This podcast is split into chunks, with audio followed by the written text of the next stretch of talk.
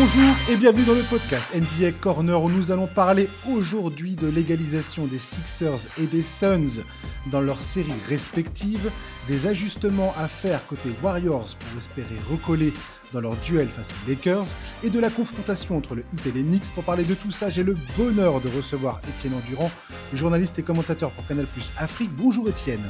Salut Josh, salut à tous. Étienne, tu es de retour du Caire, il me semble. Tu es en train de couvrir la balle, euh, dont les playoffs vont débuter le 20 mai prochain. Est-ce que tu peux me parler un peu de, ce que, de, ce que, de ces derniers jours que tu as passés là? Oh, bah, Ça a été euh, très intense parce qu'il y a encore euh, quoi 36 heures, j'étais j'étais au Caire, effectivement. En fait, le Africa League, pour les gens qui ne connaîtraient pas, c'est la, la, fameuse compétition en Afrique que la NBA a créée il y a maintenant trois ans. Donc on est en troisième saison. Donc, ce qui est cool, c'est que petit à petit, petit, à petit pardon, le niveau est en train de monter et j'ai même envie de dire, est en train d'exploser. On a des joueurs qui arrivent de G-League, on a des joueurs qui, qui justement partent en G-League aussi. On avait un joueur, par exemple, un Sénégalais, Baba Sané, qui jouait avec une des équipes l'an dernier, qui bah, a fait toute la saison avec Scoot Anderson. Donc, ça montre qu'en fait, dans cette ligue, il y a du talent, il y a des choses à raconter. Et là, je sais que c'est moi qui les raconte parce que, effectivement, je suis commentateur francophone depuis, depuis trois saisons c'est une vraie grosse belle compétition en devenir. Trois ans d'existence, de, donc forcément il y a encore des, choses à gommer et à, faire progresser. Mais on a eu une saison régulière de dingue. On a eu une confrontation entre le premier et le deuxième de la conférence du Caire, un match de folie qui s'est joué au dernier, bah, la dernière seconde, exactement comme Marcus mmh et donc, du coup, les playoffs, tu le disais, commencent de, dans, dans une grosse dizaine, grosse dizaine de jours maintenant à Kigali. J'y serai et, et, ça va être génial. Et c'est du, très, du bon basket et c'est euh, d'une intensité folle. Et puis, quand on aime le basket, de toute façon, euh, on apprécie ce, ce genre de moment, évidemment. En tout cas, merci à toi de te rendre disponible. Je sais que tu, tu sors à peine de, de l'avion quelque part. Je te prends la descente de l'avion, presque. Ah bah, j'ai ma valise dans la main d'ailleurs. Je n'ai pas encore le temps de la défaire. On va parler, toi et moi, euh, des séries de playoffs en cours. Il y en a quatre, deux à l'est, deux à l'ouest. Et on va commencer par les matchs qui se sont joués la nuit dernière, euh, à commencer par les Sixers et les Celtics, t'en parlais justement. Après deux performances putrides dans les games 2 et 3, James Harden était à deux doigts de ne plus pouvoir mettre les pieds à Philadelphie s'il ne parvenait pas à rectifier le tir dans ce quatrième match que les Sixers ne pouvaient décemment pas se permettre de perdre. Le Barbu a terminé cette rencontre avec 42 points et le 3 points de la victoire, bien épaulé par un Joel Embiid dissuasif en défense et provoquant des fautes les unes après les autres en attaque. À Boston, on peut se mordre les doigts d'avoir laissé passer une telle opportunité de repartir à la maison avec un avantage de 3-1 dans la série. Après un début de match difficile, Jason Tatum a été exceptionnel dans le money time, où alors Ford lui aussi a sorti le grand jeu, notamment défensivement. C'est la prise à deux de Jalen Brown dans les dernières secondes de la prolongation sur Joel Embiid qui a permis de libérer James Harden pour le tir victorieux. Brown a d'ailleurs reconnu avoir commis une erreur sur cette action. Joe Mazzulla, le coach de Boston, et sa gestion des temps morts commencent à énerver certains fans de Boston. Étienne, les Celtics vont-ils regretter cette défaite sur le fil? Non. Je ne pense pas. Je ne pense pas, je vais m'expliquer. Ils ont perdu l'avantage du terrain lors du game 1, si je ne dis pas de bêtises. Ils ont ensuite mmh euh, rectifié le tir, match 2 et 3, tu l'as dit. Ils, en sont, d'après euh, la logique euh, basket, ils en sont là où ils doivent être. C'est-à-dire qu'ils sont à, à, domicile. Maintenant, il y a série en 3 matchs. Ils en ont 2 à domicile. Ils sont très forts à domicile. Ils auraient pu être à 3-1, je suis d'accord avec toi, mais c'est comme ça, on est en face d'une équipe extrêmement forte, on est en face de l'équipe du MVP, d'un ancien MVP, parce que comme tu le dis, James Harden a été monstrueux, et, dans, dans, son quasi triple-double, il ajoute 4, 4, euh, interceptions et un contre, un contre magnifique au passage. Mmh je pense pas qu'ils vont se mordre les doigts, parce que je pense qu'une fois que tu as perdu un match comme ça, que que tu le perds d'un point ou que tu le perds de 40, ça change rien, tu as perdu.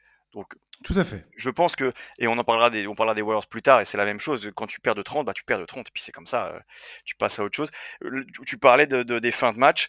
J'ai trouvé que les, deux fins de match, parce que du coup, il y a eu prolongation et temps réglementaire, évidemment, les deux dernières possessions des Celtics n'ont pas été très bien jouées. Ça m'a un petit peu, euh, un petit peu agacé aussi, moi.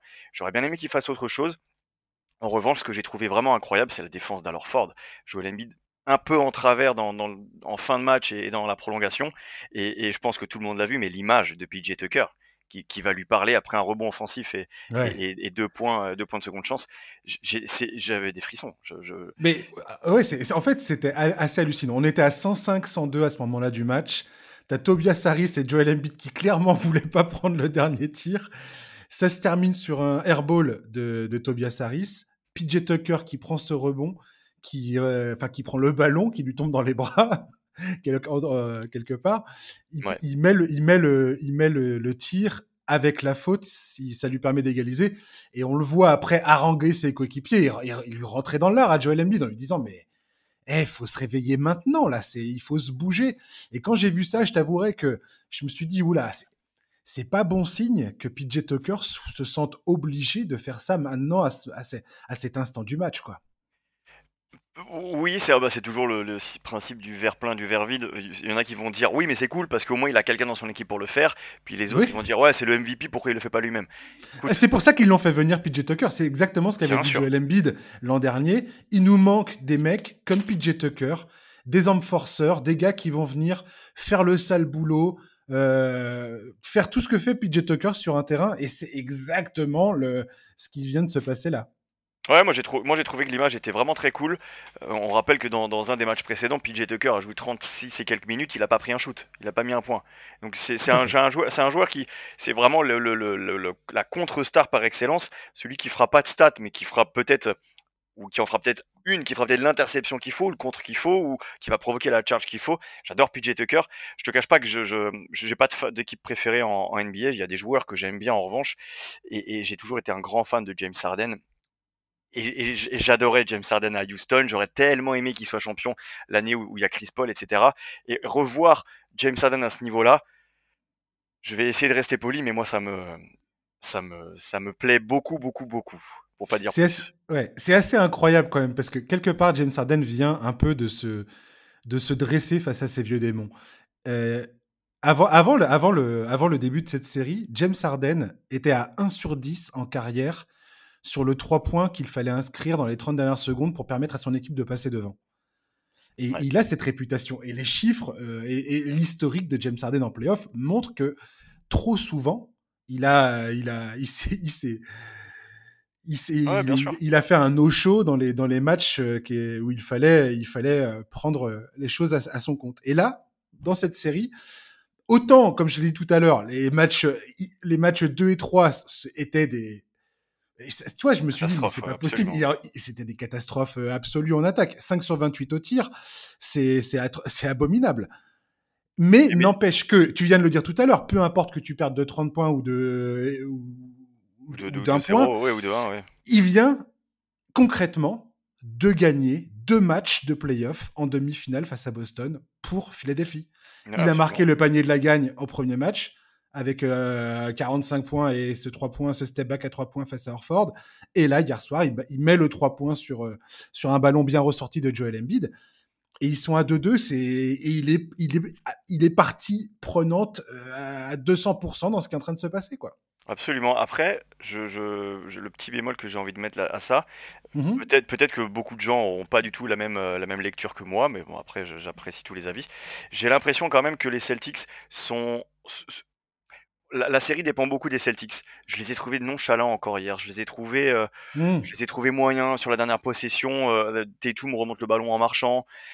Tu vois, j'ai l'impression que si les Celtics jouent à leur niveau et avec la bonne mentalité, et on a vu ça lors du match 2 et 3, j'ai l'impression que les, Sixers sont un peu trop limités, même si, bon, euh, encore une fois, les stats peuvent dire l'inverse.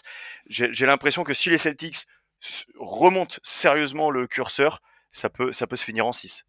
En, plus, en plus-minus, Boston est à plus 41 dans cette série. Plus 41, Étienne. C'est-à-dire qu'il domine, enfin, euh, mathématiquement, il domine. Si tu regardes les chiffres, tu te dis, mais comment cette équipe n'est pas devant euh, largement dans cette série? Mais encore une fois, on en revient à ce que, à ce que tu viens de dire. Peu importe. Et, quand tu es à 2-2, euh, pour les Sixers, c'est, c'est, du pain béni pour eux. Parce que ils ont James Harden dans leur effectif. Ils ont Joel Embiid, le MVP en titre, dans leur effectif. Et je veux dire, quand tu vois la, menace que représente Joel Embiid dans la raquette et le fait qu'il bloque énormément euh, le jeu de Boston dans, les, dans leur jeu en pénétration et ainsi de suite, il, dérange quand même beaucoup de choses.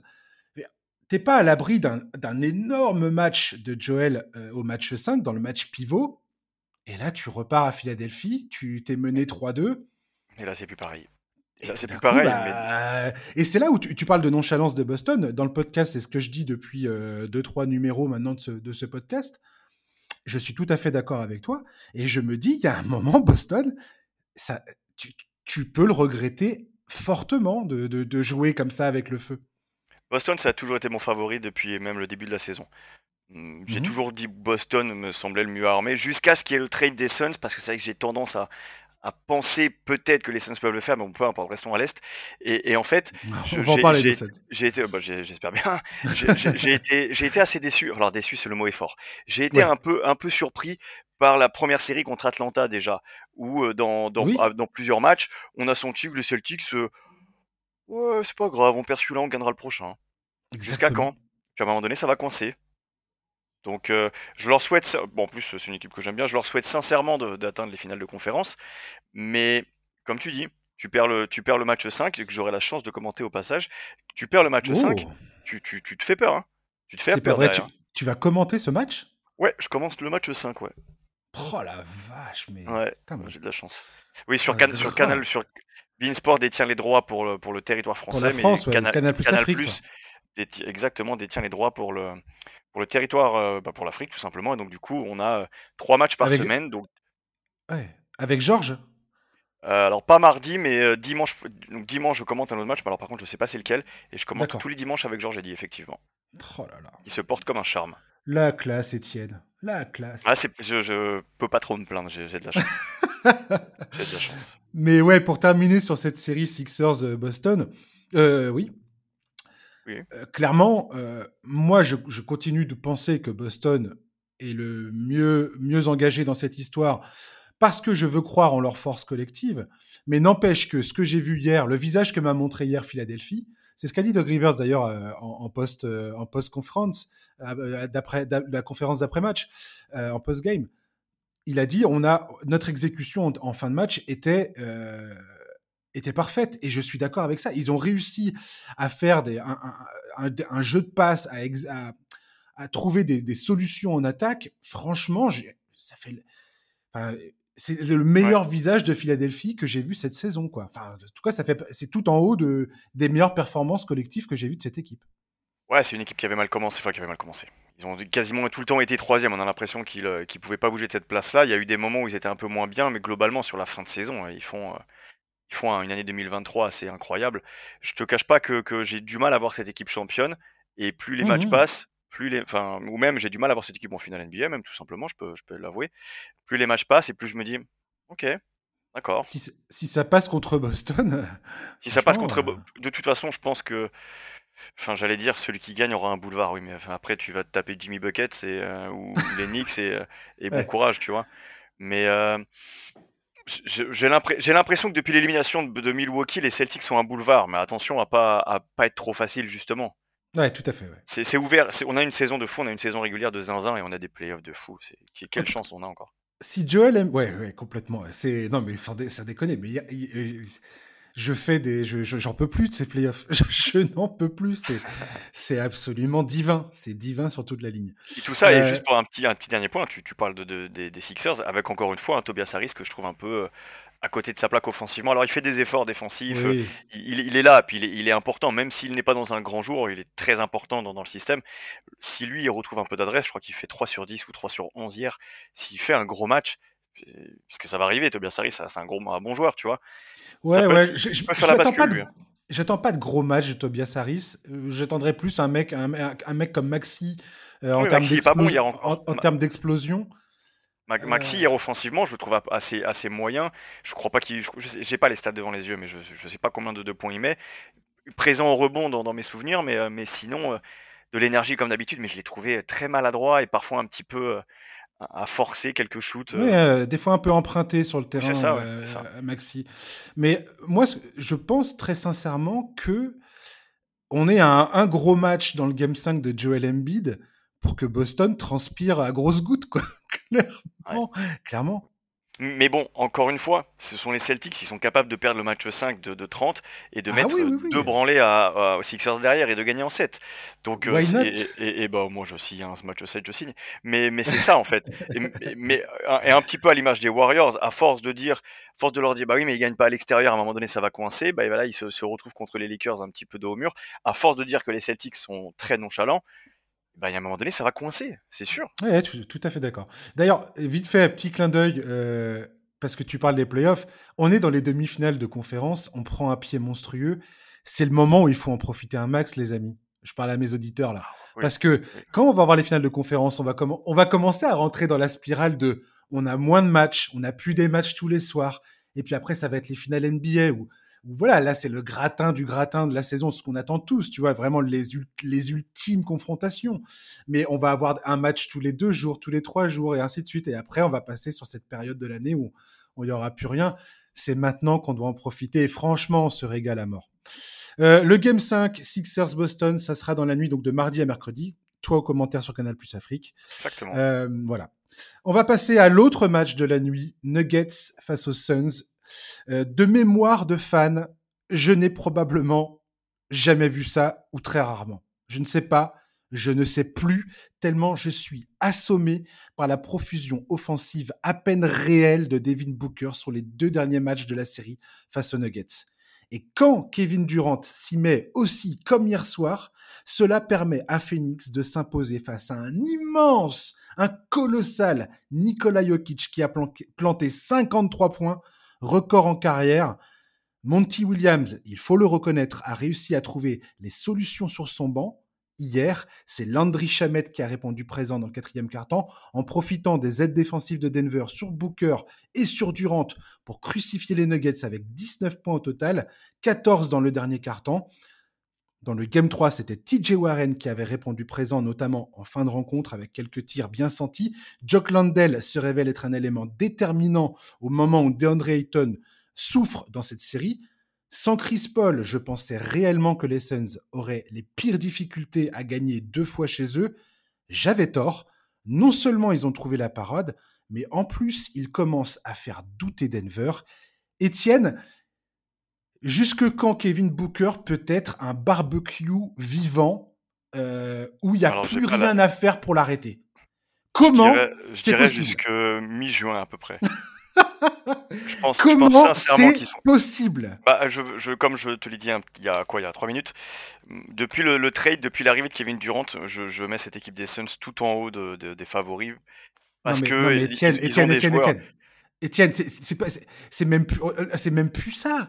20 sur 25, 14 ah sur 18. il ne rate rien du tout, jamais. L'efficacité est folle. L'efficacité est vraiment folle. Et, comme tu dis, tu parles de profusion sur l'attaque. Euh, et, il est devenu un, passeur, euh, alors d'élite, peut-être que je m'enflamme un peu, mais en tout cas, un immense passeur. Il est à 12 passes hier. Et, je, je, moi, j'adore Devin Booker depuis, son année à Kentucky. Mais bref, je, trouve que l'arrivée, en plus, ils sont tellement complémentaires avec Kevin Durant, mais j'ai envie de te dire qui ne serait pas complémentaire avec Kevin Durant de toute façon? Mais je, je suis très très heureux et j'ai failli le dire tout à l'heure quand on parlait de Boston. Euh, je suis très heureux que Monty Williams soit allé puiser sur son banc très très heureux parce que mmh. je trouve je trouve que alors réduire les réduire les rotations ça va 5 minutes mais à un moment donné euh, Jock Landale, TJ Warren, Terence Ross, ce sont tous des, bons joueurs de basket. 19 points pour Landry Chamette. Ce sont tous des, gros joueurs de basket. Pourquoi ne pas essayer? Pourquoi est-ce que Mazzula avec Boston n'essaierait pas, par exemple, de relancer un, un Muscala ou, ou un Pritchard? J'en sais rien, peut-être que je m'enflamme. Mais en tout cas, non, j'adore cette série. J'adore cette série et j'ai vraiment hâte au match 5. Parce que, parce que, parce que je ne sais pas qui va la gagner cette série. Elle est incroyable. Jokic encore, quoi non, mais grosse, Jokic... plus grosse perte de l'histoire en playoff dans une défaite, je crois. C'est incroyable. Oui, euh, avec, avec, avec d'autres. Alors, ça, j'ai regardé. Jokic a eu le quatrième plus gros scoring euh, de l'histoire des playoffs NBA. Alors, attends, c'est très drôle. C'est extrêmement drôle, cette histoire. Il rejoint un groupe composé de Donovan Mitchell et Damian Lillard, qui ont tous les deux réalisé leur match à 50 points ou plus contre eux Nikola Jokic en playoff. Ah non, contre euh, À ah chaque fois, ils, ont, ils ont perdu, que ce soit Donovan Mitchell dans la bulle ou Damian Lillard, c'était euh, l'an dernier, je crois, ou, euh, ou l'année d'avant. Ils ont tous les deux fait leur match à 50 points face, à, face aux Nuggets de Nikola Jokic. L'ironie est, extraordinaire. Et le quatrième, le quatrième à avoir fait ça, c'est Michael Jordan en 1986, cette fameuse série face à Boston. Il est le 18e joueur à inscrire euh, un double-double à 50, à 50 points, parce qu'il fait, il fait plus de 10 passes également. Évidemment. Euh, donc il, est, il, est, devenu le, le, au 10 rebonds, ouais. Euh, donc il est, il est devenu. le, passes, pardon, excuse-moi, il a 11 passes, excuse-moi. Il est devenu le, le 19e joueur à faire ça, mais seulement le cinquième à perdre le match. Les autres, c'est Lillard, Russell Westbrook, Billy Cunningham et Jamal Murray euh, en 2020 dans la bulle. C'est ah génial. Le, match qu'il fait. Mais son match est absolument, est absolument hallucinant.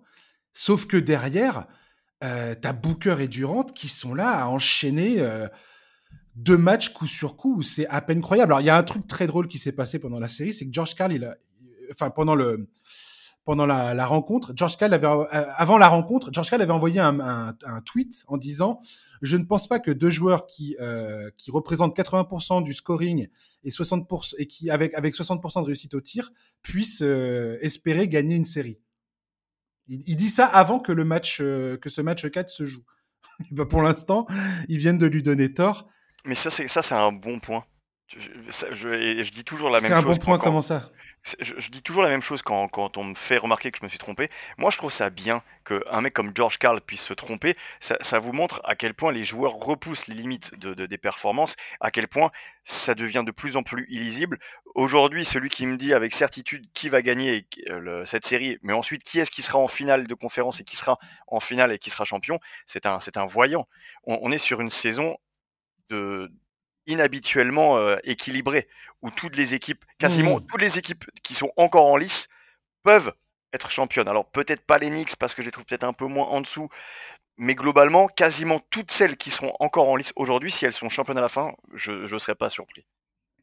Ouais, alors Mike Malone, je, je vois pas trop. Euh, est-ce que c'est pas comme s'il défendait pas Denver? Maintenant, j'ai envie de te dire, euh, j'ai envie de dire une chose concernant cette série. J'ai l'impression, et c'est mon impression, hein, c'est mon avis, il vaut ce qu'il vaut. Euh, je, voilà, je, je suis pas, je suis pas, je suis pas, un, je suis pas un coach NBA, pas encore. Mais je pense que Mike Malone euh, devrait potentiellement arrêter. Enfin, pendant la fin de ce match, je me suis dit, mais faut qu'il arrête de faire des prises à deux, en fait. Il faut qu'il qui, qui trouve un, une défense en un contre un contre Booker. Alors, il utilise beaucoup Jamal Murray euh, et Kentavious Caldwell Pope. Jamal Murray, des fois, ça m'interroge un peu, mais, euh, peut-être qu'il y a un truc qui m'échappe. Euh, chers auditeurs, si vous avez des tuyaux à me donner, je veux bien que, qu'on m'explique.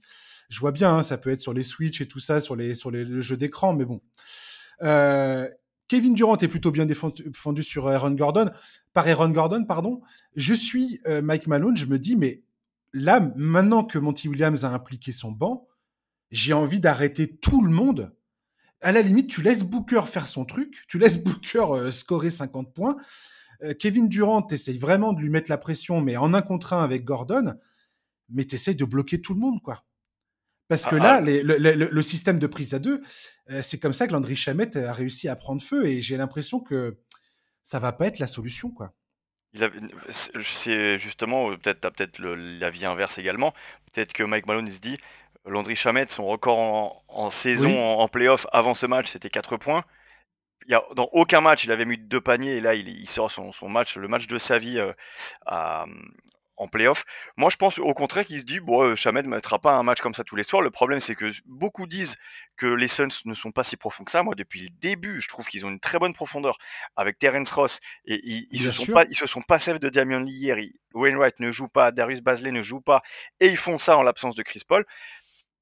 Je, c'est pour ça que je mets les Suns euh, vraiment favoris. Moi, j'ai vraiment, vraiment adoré le match de, de, Booker et de, de Durant.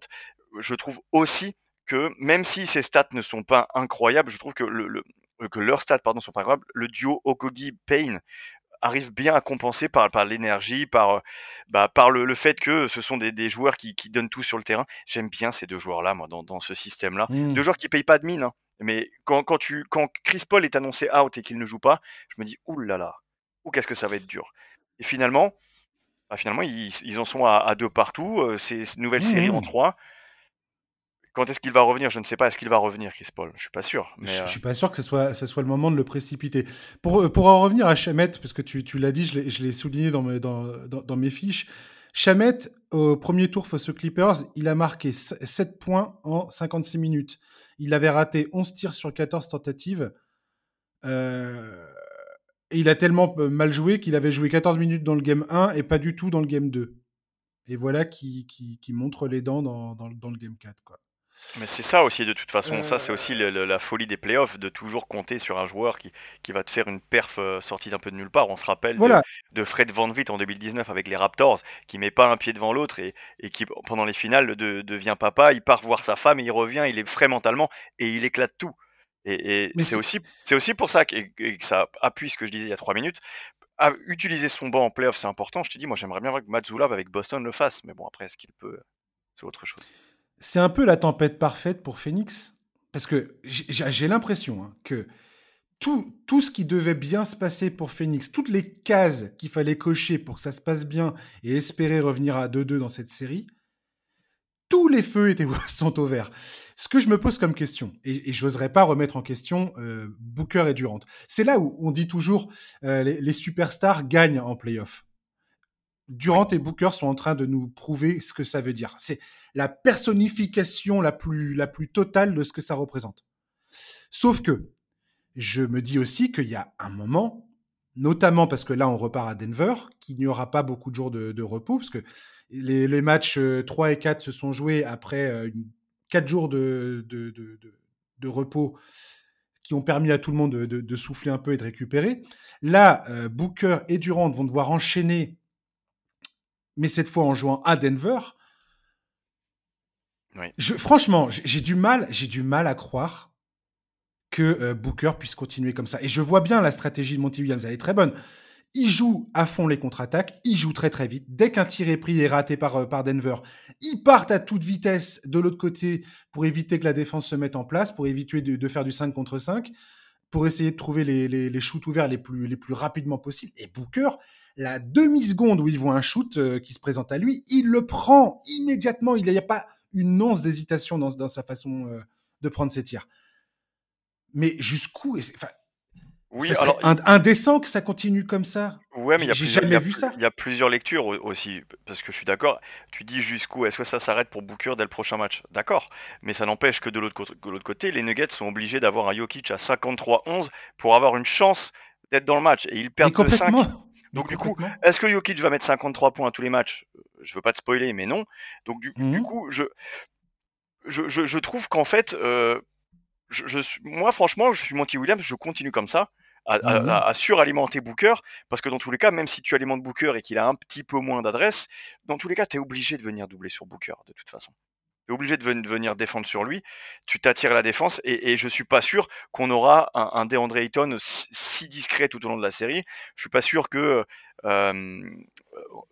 si tu enlèves Durant et Booker, je crois qu'il n'y a, même pas 15 points sur le, dans, dans le 5 majeur entre Okogi, Ayton et Payne. Donc je suis pas sûr que ça dure longtemps ça non plus, tu vois.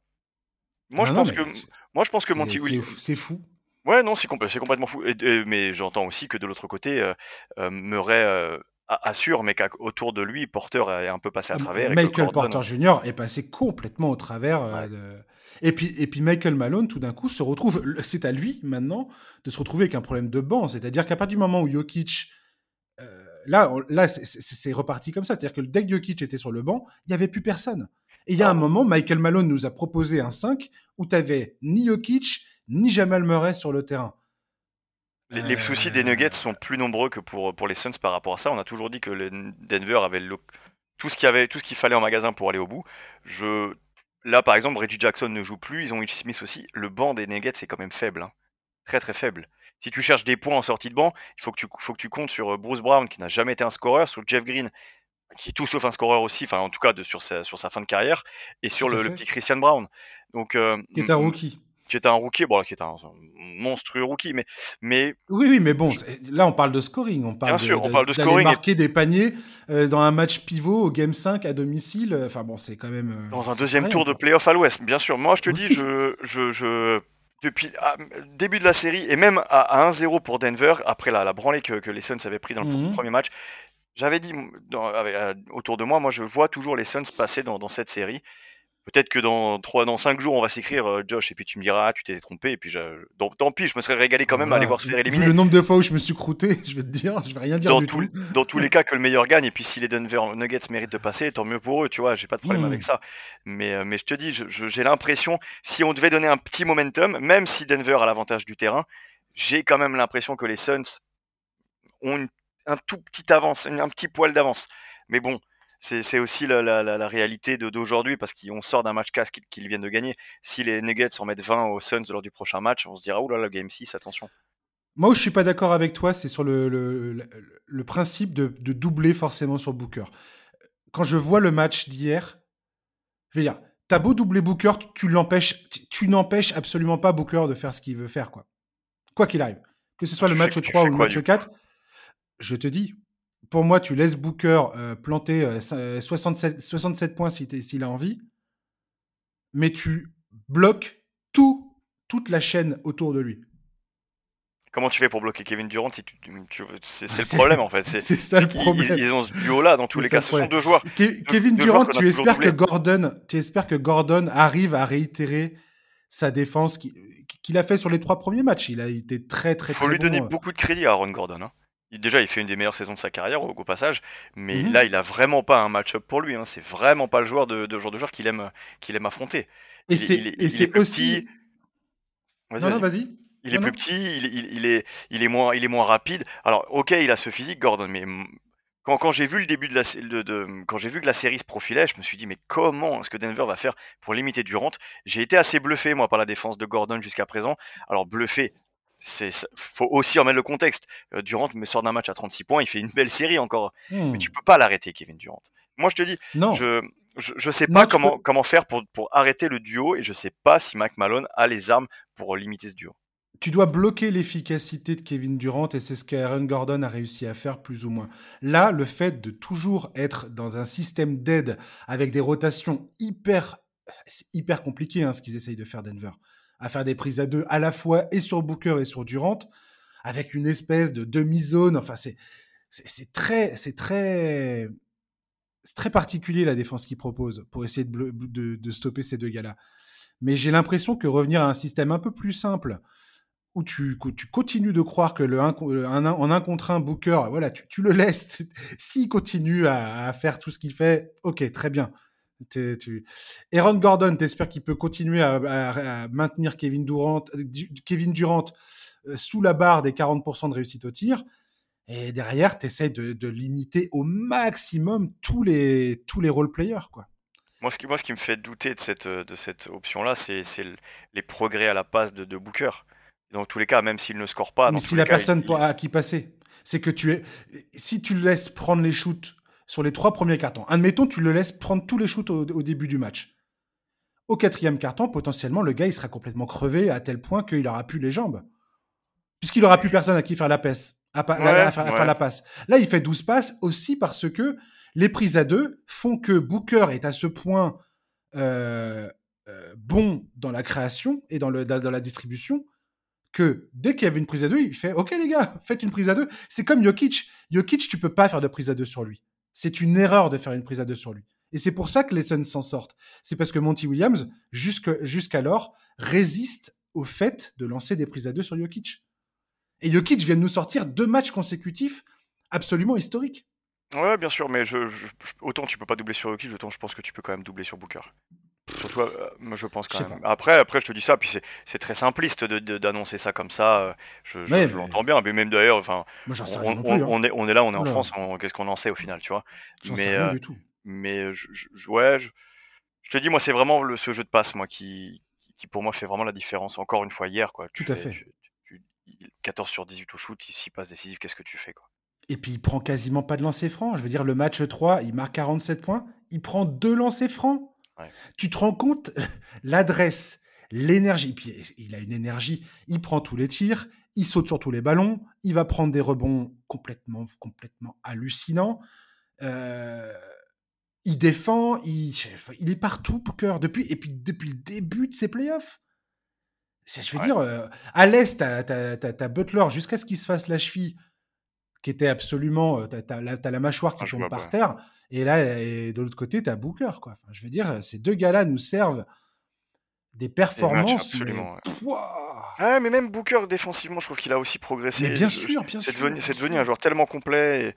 Et, euh, c'est un de mes joueurs préférés. Je devrais pas le dire, mais Booker, c'est un de mes joueurs préférés depuis, toujours. Mais sa progression à lui, elle est dingue. Il, passe d'un joueur qui, sort du banc à Kentucky, euh, qui, qui start aucun match quasiment, à il arrive en NBA dans cette équipe euh, dévastée des Suns. Si on m'avait dit un jour qu'il en serait à ce niveau-là, j'aurais jamais cru. Honnêtement, devenu aussi complet, j'aurais jamais cru. En tout cas, j'ai jamais vu ça. Franchement, j'ai peu de souvenirs. Il faudrait que je regarde. Je ne suis, suis pas allé plonger dans, l'historique de, mon histoire de fan, mais euh, je j'ai rarement vu ça, quoi. Franchement, une telle une telle efficacité, si peu de lancers francs, autant de points inscrits, waouh. Pour un joueur qui joue à ce poste-là, et, puis, qui joue des, des minutes étendues et qui, qui et qui génère autant de jeu. Parce qu'en général, quand, quand, tu as autant le ballon entre les mains, c'est pas normal de, de, rater 4 shoots sur 18. Pas normal. Et puis attends, mais la condition physique que tu dois avoir. Et puis hein, le duel Booker-Jokic, franchement, c'est du, c'est une régalade absolue. C'est ce jeu, bref. Allez, on va passer au. Ouais, grave. Et ça aussi, ça se joue dans la nuit de mardi à mercredi. Lakers Warriors. Comment résoudre l'équation Anthony Davis Je pense que c'est la question qui doit hanter Steve Kerr depuis la défaite de Golden State dans le Game 3 face aux Lakers. AD semble tenir la destinée de la série entre ses mains à l'heure actuelle. Son influence défensivement sur l'essuie des matchs est vertigineuse. Il empêche les Warriors de trouver des tirs à l'intérieur, dissuadant la plupart des tentatives quand il est dans la peinture. Steve Kerr a sorti la carte Jamichael Green dans le Game 2. Darvin Ham s'est adapté en repositionnant AD euh, sur lui, ce qui lui permet de ne plus être impliqué dans, le jeu en pick and roll de Golden State et de patrouiller la raquette, quitte à laisser Michael Green tirer. Que faire à Golden State? Tout miser sur le tir extérieur et faire rentrer Jordan Poole dans le 5 majeur afin de forcer euh, Anthony Davis dans le jeu en pick and roll une nouvelle fois, au risque de se faire dévorer vivant dans le jeu intérieur des deux côtés du terrain. Cette série nous a offert un premier match passionnant, suivi de deux blowouts avec Tristan Thompson sur le parquet dans les quatrièmes cartons. Étienne, les Lakers ont-ils pris l'ascendant sur les champions en titre, à ton avis? Oh bah oui, je pense que, je pense que oui. Même, même si tu es fan des Warriors, tu, tu, tu, sens quand même le petit vent chaud sur ta nuque là. Aucune hésitation dans ta réponse. Oh non, il y a zéro. Et, pourtant, euh, si, si je, je, suis plutôt fan des Warriors par rapport aux Lakers. et, je voyais les, je voyais les, je voyais les Warriors aller jusqu'en finale de, conférence à minima. Mais, euh, mais là, maintenant, là, avec les Warriors qui ont du mal à, à l'extérieur, ils viennent de, de prendre une volée, désolé de le dire comme ça. Ils ont un, match importantissime parce que s'ils sont menés 3-1, ouh, qu'est-ce que ça va, qu'est-ce que ça va être difficile derrière. Je, je, non, non, non. Je pense que quand tu es, es, fan des Warriors, quand tu es Steve Kerr aujourd'hui, tu, tu as hâte que le match arrive parce que tu dois être en train de cogiter sérieusement. Après, s'il y a bien une équipe capable de revenir, et on l'a vu déjà au tour précédent, et on l'a vu en finale NBA, c'est bien les Warriors. Mais, euh, mais aujourd'hui, je, je suis pas, je suis pas confiant pour les, pour les Warriors, mais parce qu'il y a un mais dans tout ce que je raconte. Et c'est là exactement la même chose que j'avais dit l'an dernier après le match 3 contre Boston. J'étais en plateau sur, sur une émission de NBA pour Canal Afrique. Ils venaient de mhm. perdre, ils, venaient, ils avaient perdu le match 1 à, la maison contre Boston, si je dis pas de bêtises. Et ensuite, euh, bah, ils avaient, comme tu perds l'avantage du terrain, bah, tu sais que tu dois gagner un match à l'extérieur pour retomber ils sur Ils étaient menés 2-1 contre Boston Exactement. Euh, en finale. Exactement. Et ils sont menés 2-1 aujourd'hui par les Lakers ils en sont au même point, c'est-à-dire avec l'obligation de gagner un match à l'extérieur pour revenir à 2-2. Ils en sont au mmh même point. Et à l'époque, juste après le match 3, j'avais dit, ils sont sur leur feuille de route depuis le match 1 qu'ils ont perdu. C'est-à-dire avec l'obligation de gagner le match, le match 2, sinon tu es mort, avec l'obligation de gagner au moins un match à l'extérieur, sinon tu es quasiment mort. S'ils gagnent ce soir, eh ben, ils retombent sur leurs pattes. Ce sont les Warriors. S'il y a bien une équipe capable de le faire, c'est bien eux. Mais, mais, mais est-ce qu'ils vont le faire, ça je ne sais pas. Bah, ça va demander, encore une fois, juste après une série en 7 matchs face aux Kings, probablement un nouveau match héroïque de Stephen Curry et ou de Clay Thompson. La question que je me pose, Étienne, principalement concernant cette, ce, match 4 à venir, là, c'est quel ajustement Steve Kerr fait? Parce que il y a un moment où euh, on a bien vu que il, est, peut pas, il peut pas ne pas mettre que des shooters autour d'un joueur qui ne shoot pas. C'est-à-dire que soit il met Looney, soit il met Draymond Green, soit il met quelqu'un qui shoot pas sur le terrain. Ok, il y, a un joueur comme ça, il y a une position sur le terrain que tu peux mettre euh, comme ça. Tout le reste, tous les mecs doivent shooter. Et là, Michael Green, on a, bien vu ses limites. Les Lakers n'avaient pas du tout peur de le laisser tirer dans le game 3. Ah non, non, l'option de Michael Green, elle est, elle est déjà morte. On voilà, attend, on attend dans, dans, le match 2 et ça a bien marché. Et voilà. En match 3, l'ajustement de. Mais c'est aussi ça, l'avantage d'avoir des séries. Euh, c'est l'ajustement match après match. On, par exemple, quoi l'ajustement Est-ce que Jordan Poole, tu penses que ça peut. Jordan Poole, c'est. Tu, tu sais, peur qu'il se fasse bouffer à l'intérieur, clairement. oui, bah je, tu sais, c'est Steve Kerr. C'est Steve Kerr et si. J'ai confiance en lui. Je me dis qu'il peut trouver la solution. On rappelle que depuis son arrivée euh, aux Warriors, ils n'ont toujours pas perdu une seule série de playoffs à l'Ouest. Donc c'est qu'il a quand même la formule, j'ai l'impression. Est-ce qu'il n'est pas capable, et j'en sais rien, d'aller de sortir un, Jonathan Kuminga et de, de, tenter quelque chose, un truc un peu fou qui fonctionne et, qui fasse qu'il gagne? Je, me dis, je me dis bien qu'il y a un moment donné où Jordan Poole va se réveiller. J'ai vu passer ses stats euh, bah, hier ou avant-hier. La différence entre les playoffs de l'an dernier et ces playoffs de cette saison, la différence elle est folle. Je me dis qu'un joueur comme ça, à un moment donné, il va finir par prendre une crise. Il va finir par te mettre un match à 40 et puis, et puis voilà les choses vont rentrer dans l'ordre. Je pense que tous les fans des Warriors espèrent cette, cette, issue. Bien sûr. Et puis, et puis si on se lève demain matin enfin, euh, et qu'on a vu les 40 points de Jordan Poole, on en ricanera parce qu'il parce qu'il est capable. Après, euh, si c'est blowout pour les Lakers, je ne serais pas surpris non plus. Comme tu dis, Davis est à un niveau euh, qu'on lui a. Bah, on l'a pas beaucoup vu comme ça depuis la bulle finalement. Est-ce qu'il est même pas meilleur encore que dans la bulle pour le coup? Il était fort. Moi, je, je trouve dans la, dans la bulle, il était déjà il était aussi dominant défensivement, parce que là, c'est vraiment le, sa dimension défensive et ce qui fait la différence, quoi, clairement. Enfin, c'est, il est, c'est inhumain ce qui fait.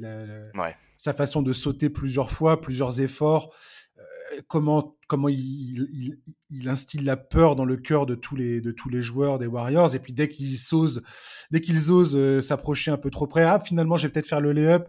Ils se font renvoyer dans les tribunes tout de suite. Euh, c'est hallucinant. Et dans la bulle, ce qui, ce qui pour moi distingue le Anthony Davis de maintenant de celui de la bulle, c'est que dans la bulle, il était d'une adresse insolente au tir, qui plus est. Et quand il, est, quand il met ses tirs extérieurs, il est injouable. D'ailleurs, pour moi, Anthony Davis, sa carrière, c'est un what quelque part. What if Anthony Davis avait eu une santé un peu plus forte que ce qu'il n'a eu ah tout au long de sa carrière? Clairement, ce gars-là aurait, avait les mots, quand il est en pleine possession de ses moyens, mais c'est un joueur incroyable. Parce que tu sais que maintenant, quand, les matchs des, Lakers, quand j'ai pas l'occasion de les regarder en, live et que je regarde le box score le lendemain matin avant de regarder un replay, je regarde toujours d'abord combien de contres et d'interceptions Anthony Davis a fait avant de regarder combien de points il a mis. Parce que dans ses playoffs, c'est dingue. Je crois qu'il fait 4 contre dans le dernier match encore. Et, euh, comme tu dis, sa, domination est folle. Et tu sais qu'il y en a, il y a un petit mec dont on parle pas toujours beaucoup du côté des Lakers, mais pour moi qui fait une saison de dingue depuis son arrivée. Et je sais que tu l'aimes beaucoup. On en avait parlé dans ce podcast il y a, il y a un mmh an. C'est Vanderbilt. Oui. Moi, j'adore. J'adore ce qu'il fait. Mais, Attends, pour, son âge, pour, pour, pour l'expérience qu'il a des playoffs, parce que bah, ce sont ses premiers matchs de playoffs, euh, quasiment. Enfin, je, trouve, je le trouve d'un impact fou. Alors d'accord, c'est pas, faut pas regarder ses stats à lui non plus, hein, parce que quand, quand il a fait ce match à défendre sur Steph Curry, je me disais mais qui d'autre que lui peut faire ça dans la ligue? C'est un joueur clé hein. dans les rotations défensives des Lakers, en fait. Il n'y a, y a pas grand-chose qui marche défensivement. Si aujourd'hui les Lakers sont devenus, après la trade deadline, ce qui, est quand même assez casse-gueule.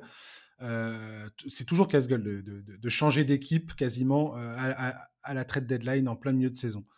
Mais si ça, fonctionne défensivement, c'est en grande partie grâce à Vanderbilt et au fait qu'il puisse défendre multiples positions. Ouais. Et je pense que ça, c'est vraiment quelque chose qu'on n'avait pas eu l'occasion de voir euh, dans, son début de carrière. On rappelle hein, qu'il a joué à Denver et, qu'il était à Minnesota ensuite. Mais c'est vraiment quelque chose que. alors, soit il a explosé d'un coup et on, et ok. Mais je pense que tout ça, il l'avait déjà en bagage. C'est juste qu'il n'était pas dans le bon. Je pense qu'il n'était pas dans le bon, dans le bon système et dans, dans le bon environnement. Et, et c'est quelle trouvaille. Déjà quelle trouvaille par Minnesota? Parce que c'est quand même Minnesota qui le fait exploser l'an dernier. Et euh, mais quelle trouvaille pour quel, quel, trade pour les Lakers? Il a, été, il a été drafté, il me semble, par. Euh, j'ai pas noté, hein, mais je crois qu'il était euh, à Denver. Il a été transféré à Minnesota. Il, ensuite, il, était pas, il, est il a été transféré à Utah ouais, ouais, en fait, il, était toujours dans les packages, en fait. Euh, c'était une des pièces package, dans les packages de, transfert. Euh, et, voilà qu'il est euh, aux Lakers désormais. Il fait une saison et demie à Denver, une saison et demie à Minnesota, deux saisons et demie à Minnesota, et puis après il fait donc Utah Lakers. Hmm. Il y a un autre point que les Warriors doivent travailler absolument, c'est essayer autant que possible, face à la meilleure équipe en, la matière pour le coup de toute la NBA, de faire des fautes. Faut, faut qu'ils arrêtent de faire des fautes autant qu'ils en font parce qu'ils se font croquer à l'intérieur, ils se font croquer au lancer franc, et c'est les, les tirs les plus qui te rapportent le plus de points quelque part. Et, les Lakers, leur, leur point faible, on le sait tous, leur, leur, euh, là où ça, il y a une rupture entre les Lakers et les Warriors, c'est l'adresse extérieure. Sauf que les Lakers sont tellement probants au lancer franc, il y a une telle marge il y a une telle différence entre les lancers francs des Lakers et les lancers francs des Warriors, et le fait que les Warriors aujourd'hui sont totalement interdits de, raquettes, ne peuvent plus euh, passer dans la raquette dès qu'Anthony Davis y est, c'est un énorme problème. Il faut aller provoquer des fautes.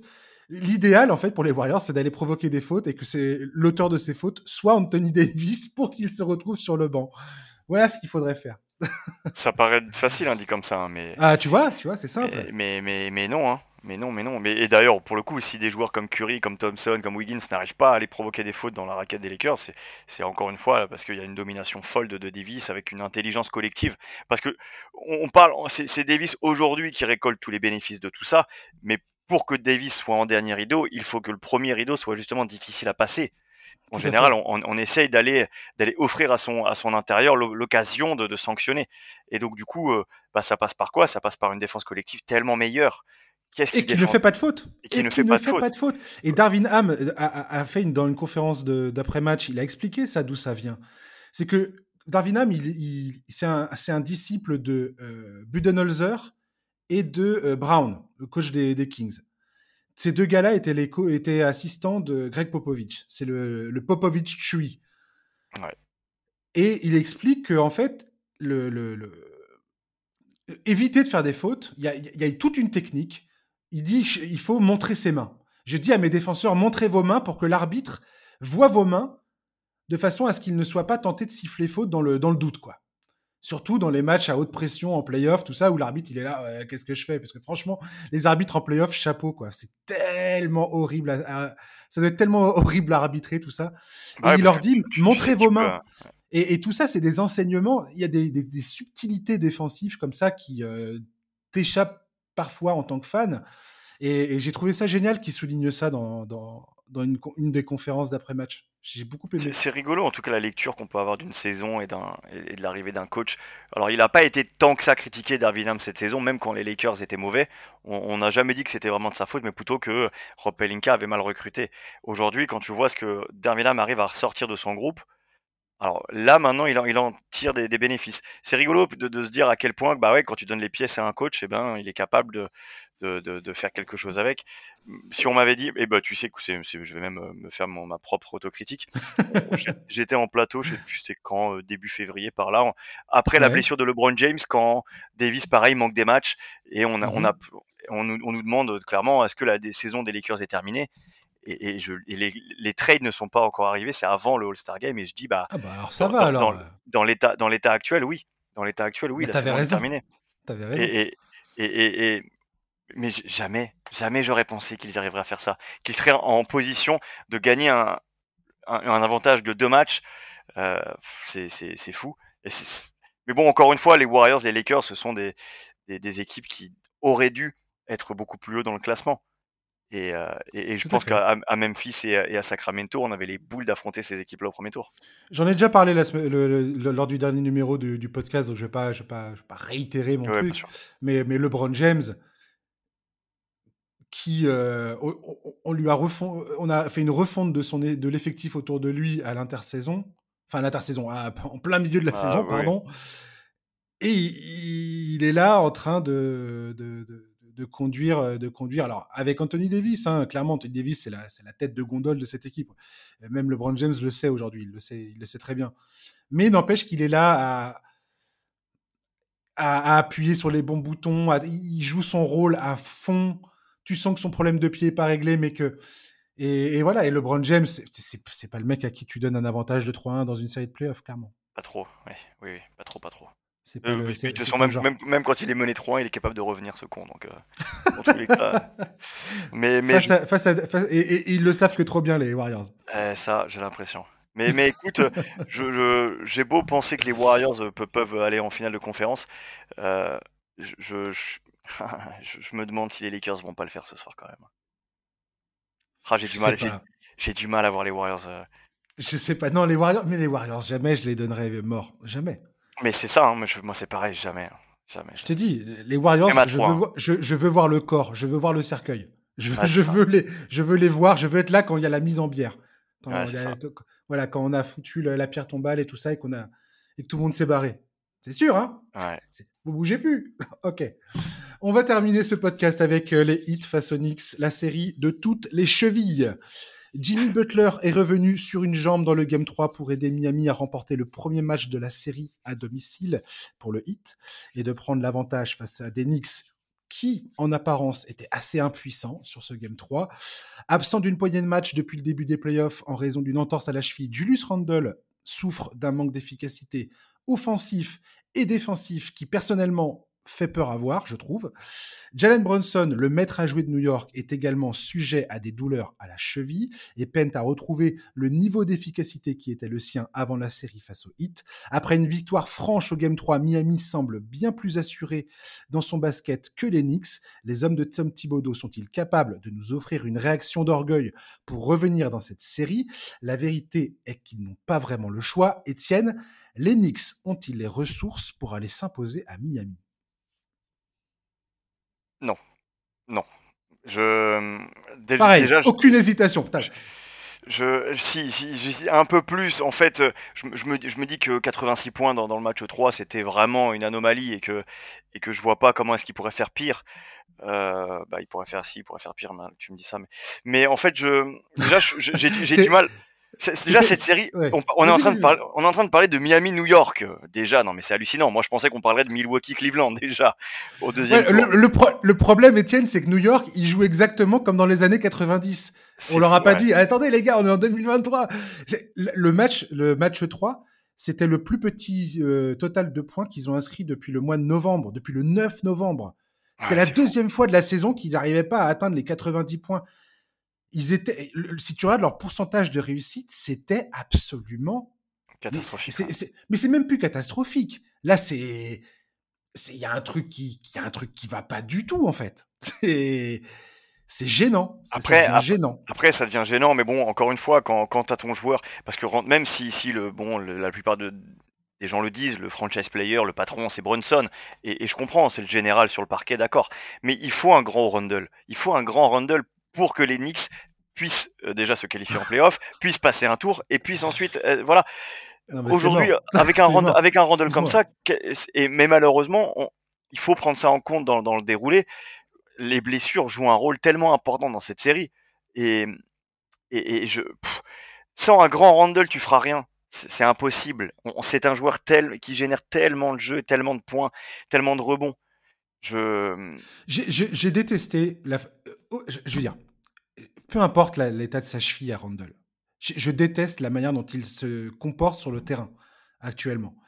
il, joue, il essaie de jouer en un contre un face à Bam Adebayo et il force. Il le domine, il le domine en plus. C'est un, il, joue, il fait le forceur là face, dans ses duels face à Adebayo et je trouve que c'est quand même extrêmement dommage. Il prend souvent des tirs, pareil. C'est pas en rythme, c'est un peu forcé il passe le ballon pas forcément en rythme à ses coéquipiers. Défensivement, il est en retard sur les rotations, il est en retard dans son retour euh, pour, défendre les contre-attaques. J'aime pas du tout son attitude. Voilà. Si tu es trop blessé pour jouer à, fond et jouer correctement, tu restes sur le banc dans ces cas-là. Mais là, je, trouve qu'il y, a, quelque chose qui va pas en fait. Je te trouve un peu dur quand même. Parce que, parce que si, si, tu fais, si tu fais pas jouer Randall, tu fais jouer qui? Cette équipe est extrêmement limitée. On est en train de parler d'une équipe qui donne des minutes à, à, Topin ou à Miles McBride quand même, tu vois. Enfin, les, avoir les Knicks au deuxième tour des playoffs, il faut bien déjà bien se rendre compte que c'est une demi-anomalie. Ils méritent leur victoire contre, contre Cleveland, c'est pas ce que je dis. Ils méritent d'être en playoffs. J'allais dire, hein, ils ont, ils ont dominé Cleveland. Et, et, et, bravo à eux. Je suis pas en train de dire ça. Mais je veux dire, on, est, on, est encore une fois, comme il y a, comme il y a deux, c'est quoi, il y a deux ans ou trois ans qui, qui, qui, perdent contre Atlanta au premier tour. J'ai l'impression que Tom Thibodeau est en train de tirer, mais plus qu'attendu de, son équipe. Comment est-ce qu'il arrive à tirer autant d'une équipe si limitée en ne faisant plus jouer Fournier, en faisant plus jouer Rose, en ayant tradé euh, euh, merde, l'ancien joueur de Duke qui est parti, euh, qui est parti à Portland. Bref, Cam ah, Reddish, Cam, Reddish, tu vois ce que je veux dire? Enfin, il, joue à, il joue avec des, petits mecs qui qui, qui, bah, qui payent pas de mine, tu vois. On, joue à 7, on joue à 8 globalement côté Knicks. Moi, je oui, après, après, je veux dire, euh, je veux dire, Spolstra a quand même réussi à enlever euh, un élément de, de, l'effectif de Thibodeau, c'est Mitchell Robinson, qui était absolument indispensable dans la série face à Cleveland, qui était quasiment une des raisons majeures pour lesquelles ils ont dominé Cleveland. Et là, je te le donne, hein, il a joué 34 minutes dans le premier match, il prend 14 rebonds, euh, défaite de, New York. Il joue 21 minutes dans le deuxième match, il prend 5 rebonds, il gagne. Troisième match, il joue 14 minutes. Spolstra, avec son coaching, sa façon de gérer sa rotation et tout ça, notamment euh, son 5 avec Adebayo et, Kevin Love et tout, et le fait qu'il y a toujours un shooter plus ou moins euh, autour d'Adebayo, a rendu totalement l'utilisation de Mitchell Robinson impossible pour Tom Thibodeau. Et ça, pour moi, c'est une des, une des données majeures de cette série. Ouais, de toute façon, on sait que sa domination avait été, elle, était même surprenante hein, contre Jared Allen et, euh, et, euh, et merde, l'autre intérieur de, des, des Cavs. Et Evan Mobley. Evan Mobley, comment, comment je peux oublier ce nom-là? Bref, et tu vois, je suis encore fatigué d'être rentré du Caire. Mais, euh, mais, mais, mais eh, j'étais, j'étais, plus surpris par le fait qu'il soit bon contre les Cavs que qu'il soit euh, bouffé par Adebayo maintenant. Mais encore une fois, et, et j'ai pas eu le temps de terminer ce que je voulais dire euh, derrière, ils, ils ont pas beaucoup de joueurs sur leur banc et en plus de ça, leurs deux gros joueurs ne sont pas à 100%. Qu'est-ce que tu veux faire avec ça? Face à, face à une équipe du, du 8 S'il y a bien une équipe euh, à, l'Est capable de, de, d'exploit, et on rappelle que cette équipe de, de, de Miami est passée par le play-in, déjà, que, Jimmy Bucket c'est à un niveau fou, que qu'ils ont que des joueurs un peu roublards, les Kevin Love, les, les Gabe Vincent, les Kyle Lowry. Etienne, tu, il y a deux mois, tu pensais que Kevin Love serait starter dans une équipe qui va jouer potentiellement les finales de conférence? Non, non, mais je peux pas te dire que ça surprend non plus, parce que ça fait partie des joueurs d'expérience que tu les mets n'importe où et ils arrivent à trouver un peu d'impact. Alors Kevin, Kyle Lowry étant en vraie fin de cycle, euh, il a beaucoup de mal à, peser, mais ça reste des joueurs qui connaissent ces environnements-là. Tu, tu, opposes euh, Kevin Love à, euh, comme je dis, c'est pas pour taper contre lui, mais tu, admettons, il y, a des, y a des séquences où Kevin Love il est opposé à Obi Topin, qui n'a quasiment jamais joué de match de playoff de sa carrière, à part il y a deux ans, et je ne me rappelle pas s'il avait beaucoup joué. Tu vois ce que je veux dire? C'est il y y a un savoir-faire dans cette équipe de Miami. Est-ce que déjà dans la bulle, on imaginait Miami aller en finale? Non. Et, ça, part de quoi? Ça part d'un noyau dur, d'une culture, et comme tu le dis très justement, d'un coaching, parce que Spolstra, il sait y faire. Un des, tout meilleurs coachs, non pas de la ligue, mais du monde et de l'histoire. Mais, oui, bien sûr. Mais pour, terminer, mais, pour terminer, si Randall n'est pas à 100%, si Brunson n'est pas un grand Brunson, qu'est-ce que tu peux faire avec ça? Mais, mais c'est pas que ça. Si, tu mets euh, LeBron et Davis totalement diminués comme le sont Randall et, et Brunson aujourd'hui, est-ce que les Lakers peuvent le faire? Je suis pas sûr. C'est pas qu'une histoire de, de, profil. J'entends bien, j'entends bien, mais euh, je sais pas. J'essaye de ne pas euh, m'en prendre à Julius Randle euh, personnellement, tu vois. Ouais, je comprends. Mais je suis pas fan du joueur. Mais 10 hein. points, 4 sur 15 au tir, et surtout une, enfin, des close-out sur les tireurs et des, un retour en défense suspect à, à mes yeux. Je suis désolé. Enfin, je veux dire, je vais pas non plus euh, faire semblant de ne pas avoir des yeux et de pas voir comment il, comment il réagit sur le terrain, tu vois. Ouais, mais après, euh, les stats, elles, peuvent tout et rien dire. Alors je suis d'accord que son adresse n'est pas bonne, mais il apporte quand même 14 rebonds, donc 4 offensifs. En, termes de différentiel, dans son équipe, euh, il y, a des joueurs beaucoup. Il, a un des moins mauvais différentiels, c'est-à-dire que quand il est sur le parquet, son équipe est efficace, entre guillemets, enfin, est la moins, moins efficace. Mmh. J'arrive pas à faire ma phrase, mais tu comprends l'idée. J'ai compris. Ce, que je veux dire, c'est que, c'est que je, peux pas. Il serait à 100%, il aurait ses stats, je serais avec toi à, lui taper dessus. Là, pour le coup, je, je comprends. Je comprends. Tu vois ce que je veux dire? J'ai une petite indulgence qui va peut-être pas durer. Hein. Peut-être que s'il passe à côté de son match euh, de ce soir, je, je, je t'enverrai un message pour te dire écoute, euh, Randall, je l'ai pas aimé non plus. Écoute, tu as, probablement raison. Que si tu regardes son game 2, le game 2, il était, il était, il était bon. Euh, c'est 25 points, 12 rebonds, 8 passes. Comme tu dis, c'est un des meilleurs différentiels de son équipe. et tout le monde était content de le, tous ses coéquipiers étaient contents de le revoir sur le terrain.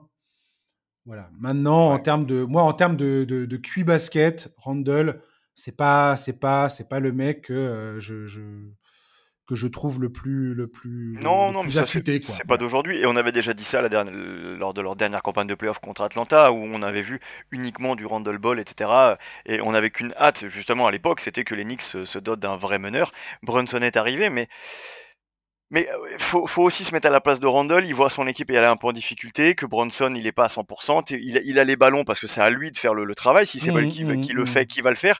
Donc il essaye. Le problème c'est que sa façon aussi de, de faire, c'est malheureusement en forçant. Je peut-être que je suis inhabituellement indulgent. En général, je, je, je, sors la cisaille aussi, hein, mais mais peut, non mais t'as raison. C'est bien que tu fasses l'équilibre avec moi. ouais, enfin j'essaye de ne pas être trop dur parce que parce qu'on sait, on sait pas exactement, tu sais, en général, on sait après l'élimination des équipes, les natures exactes des blessures, exactement. Quand on voit par exemple McCollum qui, qui a joué avec, je sais plus, un orteil cassé ou un, doigt, euh, je sais plus trop quoi. Tu vois, on, apprend ça après. Et, et, en fait, je me dis juste, peut-être qu'il est plus blessé qu'on ne le dit, déjà qu'on le dit quand même bien diminué, tu vois. Donc mmh. j'essaye d'être indulgent et un peu patient. Jusqu'à quand, je ne sais pas. Mais pour l'instant, j'essaie de l'être. Je, on va terminer ce podcast. Juste vite fait, les stats de Devin Booker dans ses playoffs. Quasiment 37 points en moyenne, 7 passes décisives, 5 rebonds, 61,7% en tir, 51% à 3 points. Ouais. tout ça, ça suffit, pas, ça suffit pas, ça suffit pas pour avoir l'avantage au deuxième tour. Je pleure. C'est incroyable. Étienne, merci de m'avoir accompagné. C'était bon de te retrouver. Ah bah ça fait toujours plaisir, hein. tu m'appelles quand tu veux, évidemment. Eh, puis, ah, tu... je sais pas, peut-être que tu voudrais me parler de. Ça se termine quand les playoffs de la balle, tout ça Ça termine le 27, mai, La, la, finale, exactement. Ça fait un petit peu tôt peut-être pour en parler, mais quand, quand tu veux en parler, on en parle avec grand plaisir. Peut-être que tu viendras passer une tête euh, pendant les finales NBA éventuellement. Bah, pourquoi pas, bien sûr. Bien sûr. Hein? Comme ça, euh, tu, on, en reparlera rapidement. Tu nous tiendras au courant de comment ça s'est passé. Avec grand plaisir d'ailleurs, et j'en j'en profite pour dire que tous les matchs de la Basketball Africa League sont disponibles gratuitement sur le site theball.com. Si jamais vous êtes intéressé pour regarder un peu de basket africain, même si vous n'y connaissez rien, bah, c'est pas grave. C'est l'occasion de se, de se bah, d'apprendre. Et puis il y a du bon basket aussi. Les playoffs arrivent il y, aura des beaux matchs j'en doute pas. Mais c'est une information excessivement eh importante en, anglais par contre en anglais par contre ouais bah, peu importe. Très bien ça marche. C'est noté. Je vais je, vais jeter un œil tiens. Eh ben merci Étienne en tout cas et puis au plaisir de te retrouver. Grand plaisir évidemment partagé Chers auditeurs, merci de nous avoir écoutés. On se retrouve vendredi pour un nouveau numéro du podcast NBA Corner. D'ici là, passez une très très bonne semaine. Profitez de tous les super matchs qui nous attendent, les matchs 5. Il n'y a que ça de vrai dans la vie quand on est un fan NBA. Et voilà, je vous dis à vendredi. À ciao. Bye bye.